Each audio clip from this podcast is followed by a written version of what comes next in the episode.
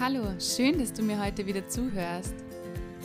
Ich bin Isabel und ich erzähle dir in dieser Folge viel von mir persönlich. Warum ich es so wichtig finde, eine gute Work-Life oder noch besser Life-Work-Balance zu haben. Woran erkenne ich, dass ich ein gutes Maß an Freizeit und Arbeit lebe? Und warum ist es so wichtig für dich? Ich habe schon beide Seiten kennengelernt. Einige Zeit habe ich viel zu viel gearbeitet und meine Freizeit ist dabei fast schon in Vergessenheit geraten. Und als dann körperliche Probleme kamen, bin ich extrem ins Gegenteil gekippt. Ich habe sozusagen von der Hand im Mund gelebt, nur um frei zu sein. Nur um so viel als möglich Freizeit zu haben. Doch auch da war ich nicht wirklich frei. Jetzt aber zu der Zeit, als ich zu viel gearbeitet habe. Ich war gerade dabei, mir mein eigenes Immobilienbusiness aufzubauen. Dazu möchte ich noch kurz erwähnen, zu diesem Zeitpunkt war ich gerade mal 19 Jahre jung. Ihr könnt euch also vorstellen, wie schwierig es damals für mich war, einen Kundenstock oder ein Netzwerk aufzubauen. Wie schwierig es war, ernst genommen zu werden als so junge Frau. Gerade die Baubranche ist sehr männerdominiert und somit musste ich hart darum kämpfen, in diesem Haifischbecken zu überleben. Da ich zu diesem Zeitpunkt noch nicht viel über Achtsamkeit oder Selbstliebe wusste, beziehungsweise auch nicht viel darüber wissen wollte, blieb mir nur der eine Weg. Ich musste alles geben, um ein klein wenig zu bekommen. Ich habe also vier Tage die Woche in einer Bar dazu gearbeitet, um finanziell über die Runden zu kommen. Meine Woche war sechs Tage untertags im Immobiliengeschäft und zusätzlich vier Tage in der Nacht in einer Bar bis manchmal sechs Uhr morgens. Und zu meiner eigenen Verwunderung ging dies ganze drei Jahre wirklich gut. Ich war motiviert. Alle haben mich dafür bewundert. Sogar mein Kleidungsstil war nicht mehr meinem Alter entsprechend. Das Gefährlichste daran war vielleicht sogar, dass ich dadurch auch sehr viel Aufmerksamkeit bekommen habe. Mein Umfeld sagte zu mir, boah, so fleißig, Isabel. Du bist eine richtige Business Lady geworden. Doch viel besser wäre es gewesen, wenn jemand gesagt hätte, okay, Isabel, du spinnst ja wohl. Das wird dein Körper und dein Geist nicht über längere Zeit mitmachen. Du beutest all deine Ressourcen aus. Abgesehen von meiner Mutter, von der ich es jedoch nicht nehmen konnte damals, hat so etwas niemand zu mir gesagt. Eben ganz im Gegenteil. Ich habe sehr viel Beachtung und Ansehen dafür erhalten. Nach diesen drei Jahren der Selbstzerstörung, die ich nebenbei auch auf mich genommen habe, um frei zu sein, in Wirklichkeit wäre ich jedoch in einer angestellten Position damals freier gewesen. Der einzige Unterschied war, dass ich mich selbst dazu verdonnert hatte und nicht ein Chef. Selbstständig zu sein bedeutet mir trotzdem nach wie vor sehr viel, doch nur mehr achtsam und im richtigen Maß. Jeder sollte seiner Situation und seinem Typ entsprechend angestellt oder selbstständig sein. Es gibt für mich hier kein besser oder schlechter. Aber zurück zum Ende der drei Jahre. Und nach und nach kamen von meinem Körper Alarmzeichen. Und wie ihr euch denken könnt, habe ich diese so gut es ging ignoriert. Ich ging einfach in meiner noch bleibenden Freizeit mehr laufen, sportelte noch härter, an den Abenden in der Bar wurde mein Alkoholkonsum mehr und die Nächte danach noch viel länger. Wenn ich jetzt so auf die Zeit sehe, ist mir völlig klar, warum dies so passierte. Ich wollte mich betäuben. Ich wollte es nicht wahrhaben. Ich wollte das Gefühl betäuben. Ich konnte mir einfach nicht eingestehen, dass ich etwas dringend ändern musste, wo es mir doch so gut ging. Doch da unser Körper das Einzige ist, was uns niemals anlügen wird, wurden meine Beschwerden immer mehr. Angefangen hat es damit, dass mir von Samstag auf Sonntag in der Nacht immer schon extrem übel wurde. Diese Übelkeit hat sich dann bis Dienstag und später auch bis Mittwoch durchgezogen. Von Montag bis Mittwoch waren nämlich meine Erholungstage. Da musste ich nur am Tag arbeiten.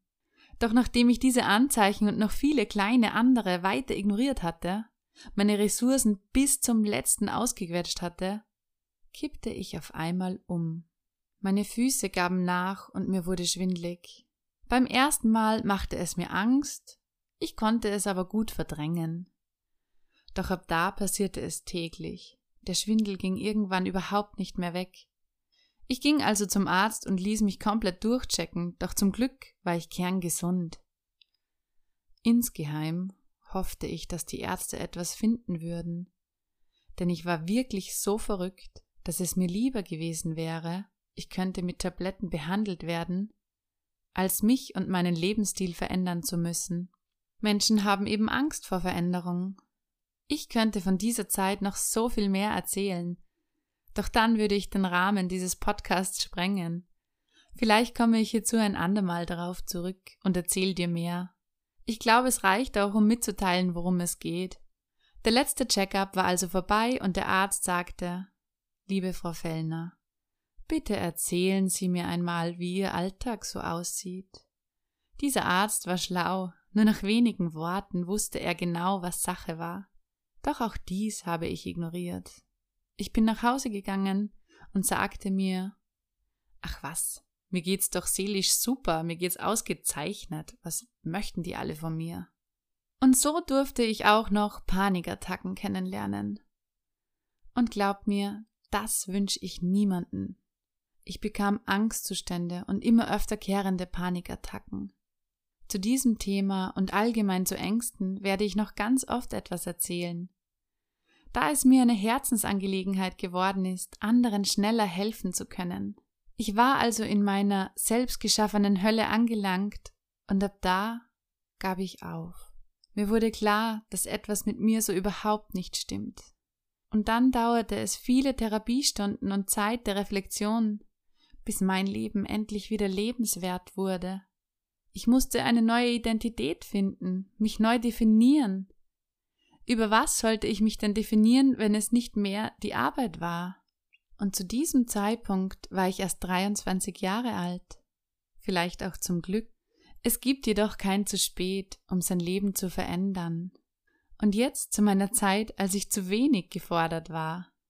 Denn auch das kann wirklich belastend werden. Leider habe ich eben nicht sofort ins Gleichgewicht gefunden, sondern ich bin eher in den Live, in den Lebensteil der Balance geflohen. Ich habe die Berge und die Natur für mich entdeckt und nur mehr so viel gearbeitet, wie es dringend nötig war, um über die Runden zu kommen. Ich habe mich über den Sport definiert. Die Leute haben mich wieder bewundert dafür. Es war eine super Hammer Zeit und ich habe diese auch wirklich gebraucht. Ich möchte sie auch nicht missen. Und besser so als die Zeit davor. Doch geriet ich nach und nach auch in eine Unterforderung. Und trotzdem, dass mein Körper zumindest ausgepowert war und entspannt, wurde ich immer unzufriedener. Wenn einmal länger keine Bergtour geplant war, langweilte ich mich schnell. Und meine Gedanken bekamen zu viel Raum und sie drehten sich im Kreis. Es fiel mir ein bisschen die Decke am Kopf und nach und nach wurde mir klar, dass dies auch nicht der Weg zum Glück für mich war. Und dann habe ich mich beruflich verändert. Ich habe meine, ich würde fast schon sagen, Bestimmung gefunden. Seitdem arbeite ich unheimlich gerne. Manchmal auch etwas mehr und auf meinen Körper hörend dann auch wieder weniger. Ich achte auch bewusster auf den Ausgleich mit Sport und Freunde treffen, denn auch zu viel davon ist kräfteraubend und bringt uns dann wieder keine Erholung. Auch regelmäßiger Schlaf ist ganz wichtig. Zudem habe ich Meditieren und Gedankenreisen entdeckt.